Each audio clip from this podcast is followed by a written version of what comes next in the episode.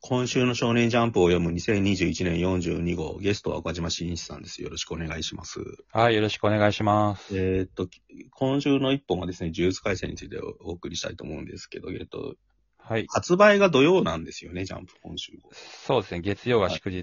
祝日なので、えでなので、なんかそう、まあちょっと早めに収録って感じですけど、そうですね、あまり日が経たないうちに。はいで、えっと、今週の一本なんですけど、呪術廻戦、今週良かったんですよ、俺。好きそうですね、うんちょっとなんか青年漫画っぽいうん展開で、ぐっと主人公サイドとは違うところによって、うんいつもと登場人物が違うし、うん。うん。まあアクションでもないんで、うん。まあ、少年読者がどう思うかわかんないけど、すげえ面白 い。あれですよね、な、ななみの話をちょっと違う角度から書いてる感じはしますね。職業を書いて。うん、大人の話というか、なんか、うん、うん。これ悩んでる大人の話みたいな話やるとすげえ生きるわ、やっぱり。 うん。そうですねう。ん。話は複雑でよくわかんなくてですね、けどなんか空気感みたいなのがすげえいい。弁護士のクズみたいな感じ。なんかあの、闇金死幕の人が書いてる。まあ闇落ちするまでっ ていううん感じのフリーですよね。うん。うん。えっ、と、日車ひろみか。うん。弁護士のやつですよね。うん国。選弁護人をやってるやつで。うん。でもこういうテーマが結構背景にやっぱ呪術ってあるのかなって思いますよね。なんか正義の問題とか、うん。報われない思いとか。うん。で、それをなんか少年漫画のペースでやるといじめとかの話になって、うん。もうちょい大人の目線で作るとこういう話になるっていう。こういうエピソードをポンって入れてくる感じとかもやっぱうまいなと思いますよ。うんうんまあね、これは、はかりと戦うのかなっていうああ。感じはしますけどね。なんかむしろ測りの能力がこれでもおかしくなさそうな感じっていうか。まあ、だって最後のに出てきた、なんだ、スタススタンドみたいなやつが、だってはかりですもんねう。んはかり。ああの、弁護士だからて、ん天秤。うん、そうそあれですよね。弁護士のなんかマークですよう。うん。ね。全と箱を測るっていうか。うん。うんむしろ測りの方が欲望のまま生きてる感じがするから、なんか、なんか多分、対にはなってんだろうけど、どうすんだろそうですね。う。うん。あとなんかネットの指摘であったんですけど、うん。えっ、と、この、なんていうの、その、ハンマーというか、うんうん。なんていうんですか、こういうのって。あるじもう武器として持ってるじゃないですか、この。ああ、氷着ぐる氷み結のやつですよね。そうそうそバンバンって叩くやつ。うん、う。で、まあ、野原が金槌じゃなくて、ああ、うんジャうンプん。だったりとか、あと、えっ、と、東堂みたいなキャラのはかりだったりとか、うん。あと、七三、そう、七海が死んで、七三っぽい能力を持つキャラが一瞬描かれたりもしたじゃないでうんうすんか。うんう。なんんか、あえてそういうのをこう、被せてきてるのかあなあ、ってすいう。ごい思いますね。上位互換っていうか、上位互換って言ったら、あれ、あんま好きな言葉じゃないんだけど。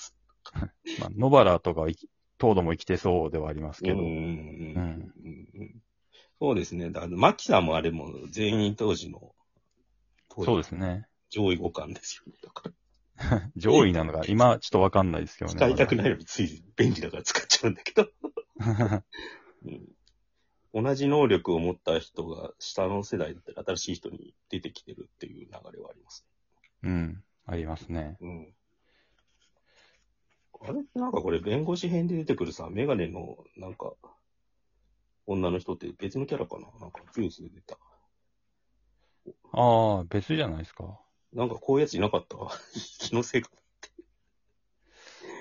な、なんすか誰ですかえーな、なんか、あの、渋谷事変とかで出てこなかったっけ わかんない。こっちになってんのかなこそうかもしれうない。ん。うんこのなんかさ、はい。結構これってもしかしてブリーチのテイストも入ってるんですかねどういうことですか死滅回遊、プレイヤー、ひぬるまひろみって最後に文字出るじゃないですか。はいはこういう見せ方ってあれなの、久保タイト的なのかなと思ってい。いや、そ、そんなことはないんじゃないですか。そうなんですか。うん。あ、でもあ、あったかな、こういうのも。この間見たやつとかも、ブリーチの倍外編とかでこんな感じじゃなかったですかああ、だから割と使い、なんか決めのカットの使い方っていうか、う。うんん。で、こういう風にやってるのかな。エピソードに関してはやっぱちょっと、と富樫義ろとかの見せ方に近いですけど。うん。うんなかなか、うん。まあでもなんか絵が安定してます、してますね。ああ。休んでから。安安定っていうか、なんか方向性がちゃんと見えてる感じがしますね、確かうん。に。うん。なんか、レオリオって、ハンターハンターのレオリオって弁護士目指してたんだっけ医者ですね。あ、医者か。でもうん。なんか混ざってた。一緒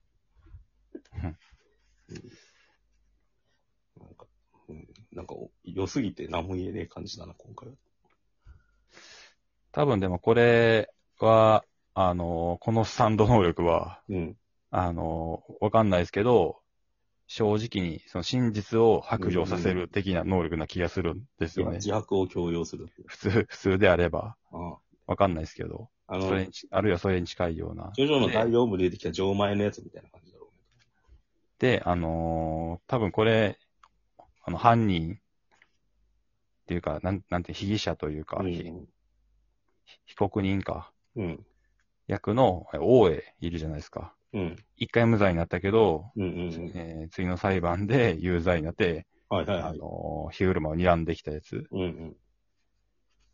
が、王、王へうん、が無罪だっていう風になってきたけど、このスタンド能力なんてやっぱ殺してたっていうことがはっきりして、あー 発狂するんじゃないかみたいな、それはありそうですね。ううんん、気はしますけどね。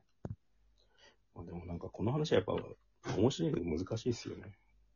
うん。なんかこの人を本当、この、なんか、斜めの時の証券会社の時もそうだったけど、うん。引き出しは、なんか、持ってくるのが難しいところは結構持ってきてちゃんとやりますよね。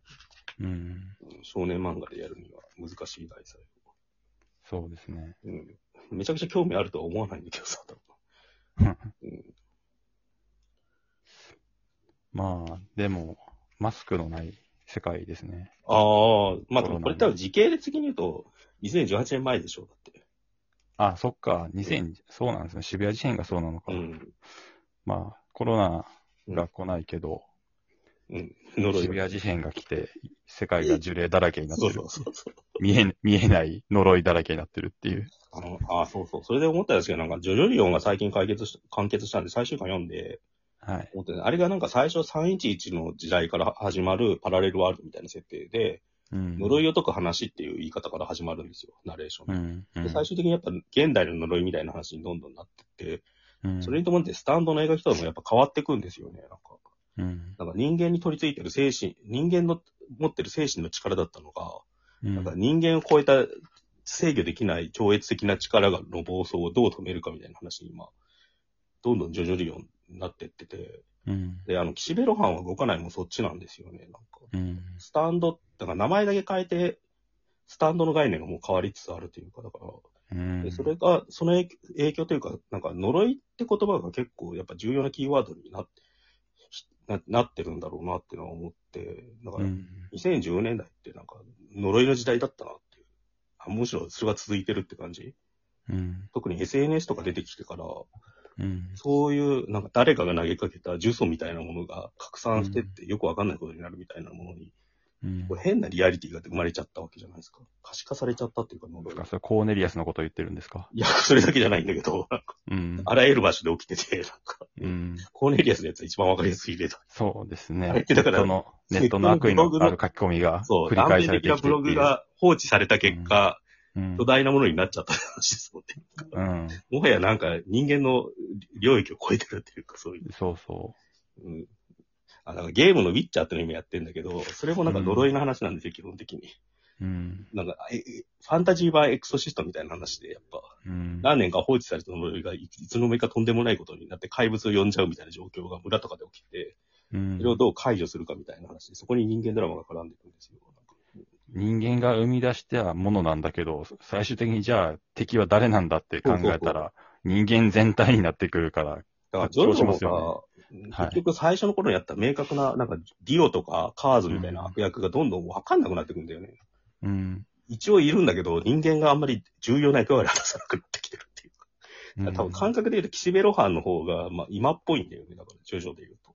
うん。で、なんか、だから、あれじゃん、ちょっと前の話は藤本達樹とか、なんかあの、はいアンダーダンとかの人が白石浩二の影響をすごい受けてるじゃないですか。うん。さ貞子 VS かや子とか、うん。あと、怖すぎとか、だから呪いには呪いを、 化け物には化け物をぶつけんだよって言ったのが、割となんか、うんとキャキャッチーだったなっていうか、うん白石浩二とか中島哲也のじゅ、なんだっけな、来るとかが、結構、うんあと海外でもホラー映画ブームみたいなのが今ちょっと起きてるんですよね。なんかうんうん ホラー映画でもなんとか VS なんとかってうんありましたよね、よく。漫画的なやつもあるし、何でしたっけプレデター VS ターミネーターみたいなです。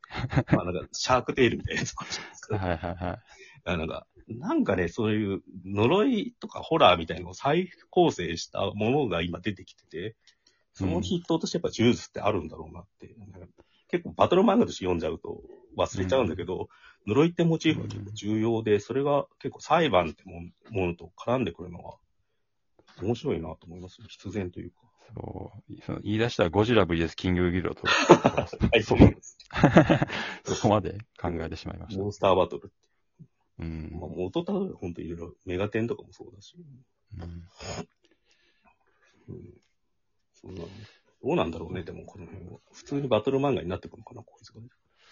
いや、でも結構スタン、さすがにその、その肉体でのバトルが続くと、じうん。ゴリゴリラ回戦ってファンが言い出すんで すけど、全然呪術で戦ってへんや、みたいな感じで。ああ、うんまあこれのはかりと戦うんであれば、なんかスタンドバトルですよね。 呪術バトル。まあ呪術バトルなんじゃないですか、一応。うん、なるほど。こうん。のスタンドみたいなやつは目が脱がれてるのがちょっと面白いですよね。